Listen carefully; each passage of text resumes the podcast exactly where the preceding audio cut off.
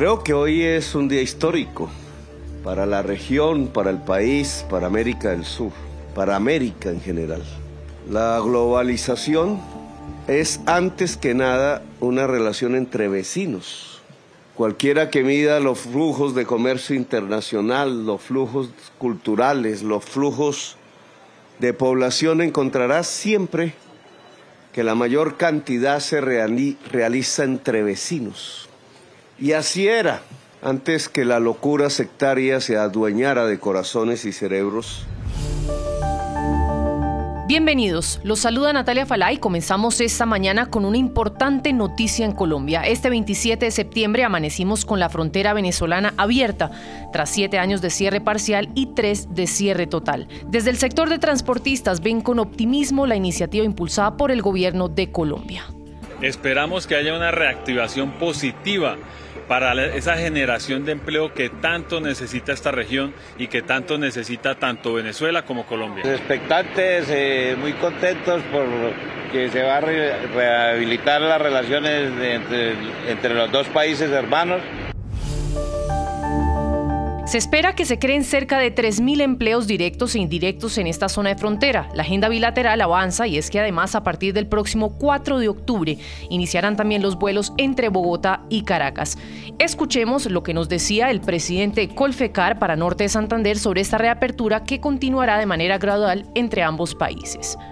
El paso va a ser gradual no va a ser masivo como fue el 2008, que fueron 228 mil vehículos que pasaron en ambos sentidos, Colombia-Venezuela, Venezuela-Colombia, y hubo un intercambio de 7.200 millones de dólares.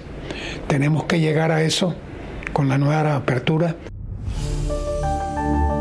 Esto decía también Yesid Sarmiento, agente aduanero, sobre esos empleos que se espera genere la reapertura de la frontera, sobre todo en una ciudad como Cúcuta, donde hay altas tasas de desempleo. Esto va a generar empleo, esto va a dinamizar la economía del norte de Santander. Cúcuta es una de las ciudades con mayor desempleo y esto va a hacer que vuelvan más de 58 agencias de aduana que se fueron, depósitos habilitados y comercializadoras que cerraron por este cierre de frontera. Tengamos en cuenta que son más de 80.000 personas que cruzan a diario por los puentes internacionales. La reapertura de la frontera más dinámica de Latinoamérica hoy tiene a sus habitantes, como es de esperarse, con la esperanza de que lleguen nuevas oportunidades laborales y comerciales. ojalá se acordaran de nosotros también, de que pudiera uno pasar sin tanta cosa, sin tanto problema, ni de aquí para allá ni allá para acá, que es lo mejor. Y por lo menos para las personas que de repente están enfermas o necesitan pues pasar, pues sería mucho más fácil ya con la reactivación. Ahora bien, un tema que preocupa en medio de esta reapertura fronteriza es la seguridad. ¿Cuál va a ser la estrategia del gobierno nacional para lidiar con temas, por ejemplo, de contrabando, tráfico de droga, armas ilegales que puedan permear desde el lado venezolano? ¿Y cómo lidiar también con la presencia del ELN, disidencias de FARC y el Tren de Aragua, grupos criminales que sabemos representan una seria amenaza? Sobre el tema, esto dijo ante los micrófonos de nuestra cadena aliada Noticias RCN, el coronel Juan Carlos Ramírez, comandante de la Policía Metropolitana de la ciudad fronteriza de Cúcuta. El trabajo ha sido mancomunado, es decir, con todas las autoridades, especialmente el Ejército Nacional, la Fiscalía General de la Nación, la Gobernación, la Alcaldía de Villa Rosario, la Alcaldía de Cúcuta. Hemos identificado 42 pasos ilegales en los cuales se vienen desarrollando diferentes planes específicamente para tratar de controlar el tema de contrabando, extorsión, eh, la migración irregular de personas. Entonces, en ese trabajo articulado, pues hemos logrado resultados importantes. Como era esperarse y desde sectores de oposición en Venezuela siguen también las reacciones. Escuchen lo que dijo ante nuestros micrófonos Delsa Solórzano. El tema de la apertura de la frontera yo espero que no sea simplemente un acto demagógico, sino que ello contribuya, como lo han pedido tantas veces los, nacionales colombo-venezolanos, eso que llaman el tercer país. Esa gente que es de Colombia y de Venezuela o que se siente de la frontera, muchas veces cuando tú escuchas a la gente, porque yo creo que hay que poner la oreja en el piso, la gente te decía, la solución para acabar con los grupos irregulares que dominan la frontera es abriéndola.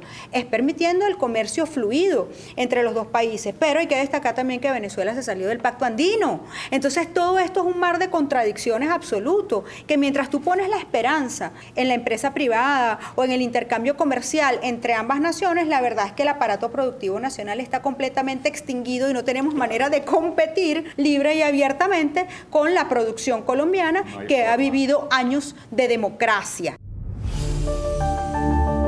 Pues en medio de este histórico momento que vivieron ambas naciones, el día de ayer el presidente Gustavo Petro destacó ante medios de comunicación que más allá de un paso importante en el ámbito comercial, la educación también jugará a partir de ahora un papel fundamental, que será además tema prioritario para la agenda del gobierno nacional. En el Ministerio de Educación he pedido en el IFES exactamente que se agilicen completamente los trámites para homologar diplomas y ojalá se haga lo mismo al otro lado, porque lo primero que tenemos que lograr es que una venezolana que tenga títulos, un venezolano con su debida preparación pueda trabajar en Colombia y lo mismo un colombiano, una colombiana en Venezuela. Este es un tema de primer orden, porque al final las sociedades se enriquecen no solamente por el comercio, sino fundamentalmente por la educación. Across America, BP supports more than 275,000 jobs to keep energy flowing. Jobs like updating turbines at one of our Indiana wind farms and producing more oil and gas with fewer operational emissions in the Gulf of Mexico. It's and, not or. See what doing both means for energy nationwide at bp.com slash investing in America.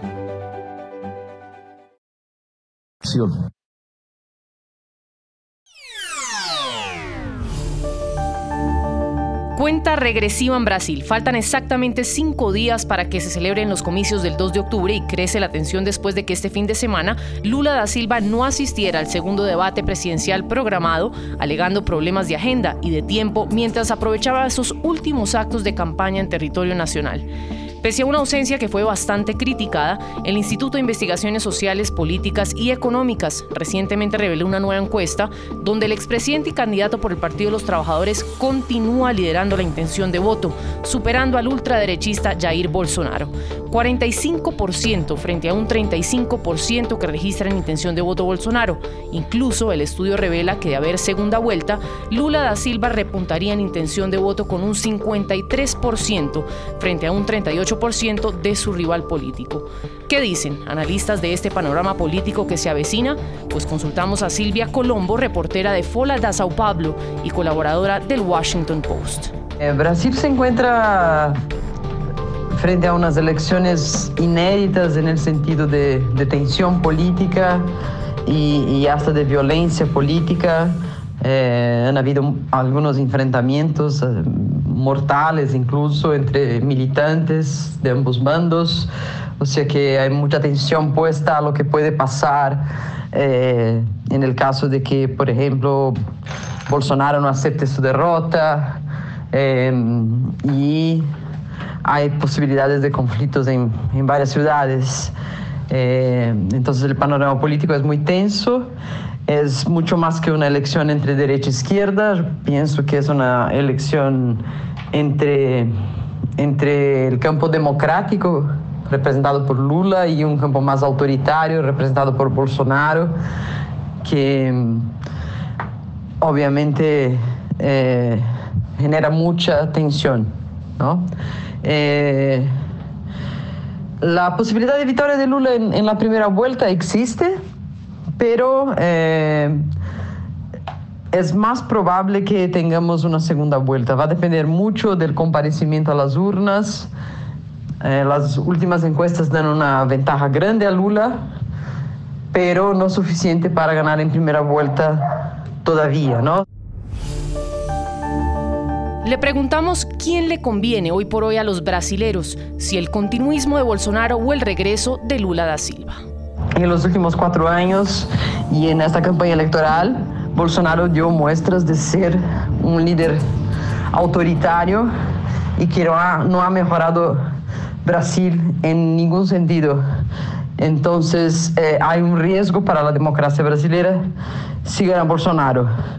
Por otro lado, si gana Lula, eh, el riesgo del autoritarismo es menor, pero eh, hay que entender que Lula no tendrá fácil las cosas, ¿no? Eh, si Lula gana ahora, va a ser muy distinto del Lula que ganó hace 20 años por primera vez y tenía un escenario, un escenario económico internacional más favorable. Lula tendría muchas dificultades, principalmente en el campo económico, para mejorar la vida de los brasileños.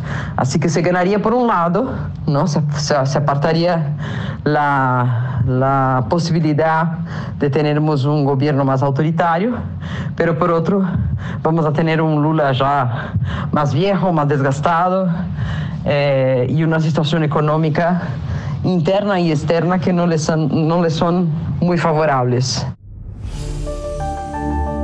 Algunos se preguntan si Bolsonaro aceptaría una derrota electoral frente a Luis Ignacio Lula da Silva y cómo reaccionaría.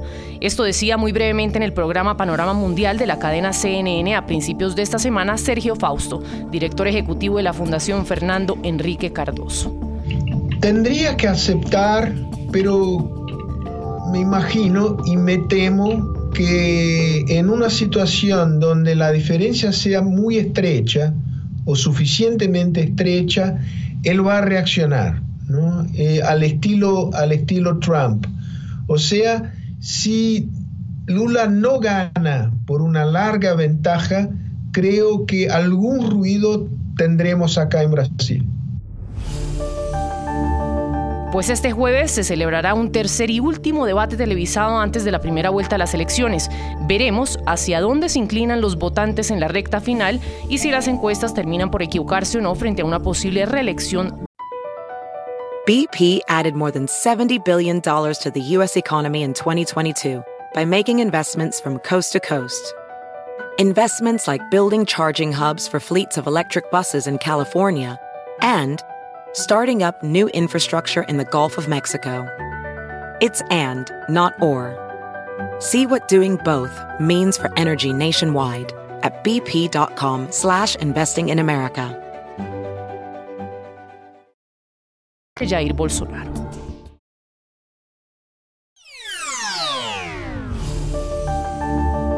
Y cerramos abordando uno de los temas de interés por estos días en el marco internacional, el temor latente de que Rusia en cualquier momento decida hacer uso de armas nucleares.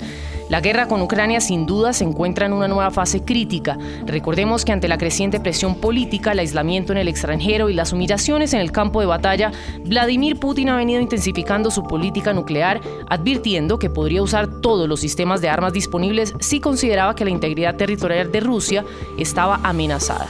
Ya Estados Unidos ha advertido que habrá consecuencias catastróficas para Rusia si este es el camino que decide tomar. Pese a que Putin ha juzgado la carta nuclear antes en el conflicto en un aparente esfuerzo por asustar al público occidental y fracturar el apoyo a Kiev en la alianza transatlántica, la comunidad internacional teme las consecuencias de que esto se materialice. Ahora bien, ¿cómo interpretar este juego de amenazas al que ha apostado el presidente Vladimir Putin?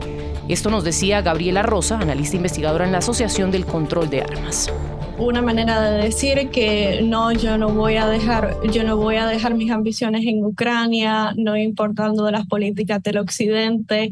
Eh, también se puede interpretar como verdaderamente que el presidente Putin está en una posición de debilidad en vez de fuerza como tal las armas nucleares no, tiene, no tienen valor militar en un, en campo de batalla. Y verdaderamente vemos cómo se ha afectado la milicia rusa tras la contraofensiva de Ucrania, que va y sigue avanzando. Y tenemos un ejército ruso con pobre moral, con mucha gente que simplemente no quiere servir y mucha gente que está motivada por el dinero. Interesante también este análisis que ofrecía el canal español 24 horas el director del Observatorio de Asuntos Internacionales de la Universidad Finis Terrae, Alberto Rojas. En este minuto, Vladimir Putin está en una situación muy compleja. Efectivamente, debe querer terminar la guerra, pero la pregunta es cómo.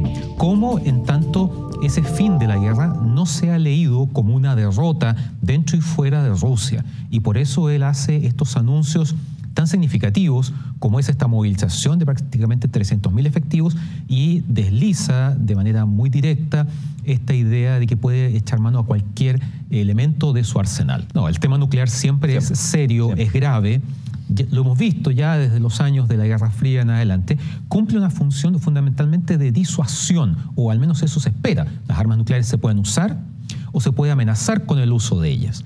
Putin está apuntando constantemente a amenazar con el uso de ese tipo de armas en ese contexto, lo cual elevaría el conflicto a un escenario distinto. Hasta el minuto hemos estado en una guerra convencional, nunca se ha librado una guerra con armas nucleares, que se librara significaría que el mundo enfrentaría la Tercera Guerra Mundial y el exterminio en caso de un uso masivo de los arsenales por parte de Rusia y Occidente.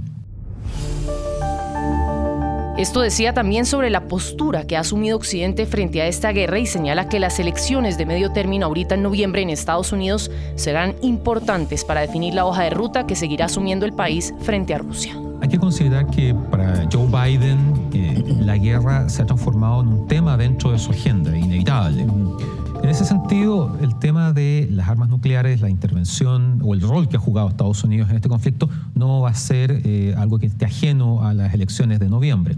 Sin embargo, en ese sentido, Estados Unidos se hace eco de sus aliados en términos de mantener la presión sobre Rusia eh, ser muy claro, sobre todo respecto a las declaraciones de Putin del uso de armas nucleares. Es una advertencia muy clara lo que dijo ayer Joe Biden.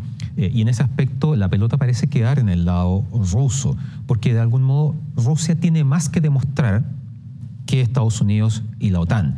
Ellos iniciaron la guerra, Putin invadió Ucrania, la guerra se ha extendido durante casi siete meses, no hay nada que él pueda mostrar como una victoria concreta. Vamos a ver en todo caso, y esto es muy importante, el tema de estos referéndums que se van a realizar en ciertos territorios que están bajo control eh, ruso o con presencia rusa. Son cuatro, Lugansk, Donetsk, eh, Yarkov y también... Eh, la, zona sur, en donde todavía hay un conflicto en desarrollo. Porque si estos territorios efectivamente votan en una situación muy similar a lo que pasó con Crimea en 2014 la elección. y se suman a Rusia, Putin puede decir que en el fondo los ataques ucranianos ya no van en contra de territorios en disputa, sino en contra. Across America, BP supports more than 275,000 jobs to keep energy flowing. Jobs like building grid-scale solar energy in Ohio and producing gas with fewer operational emissions in Texas. It's and, not or.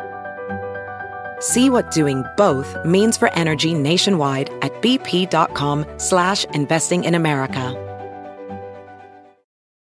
De un territorio ruso.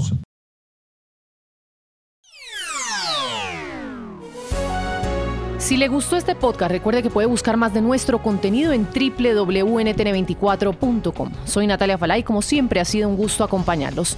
Me encuentran en mis redes sociales como arroba Natalia Falá en Instagram o en Twitter. En NTN24 te informamos y te acompañamos.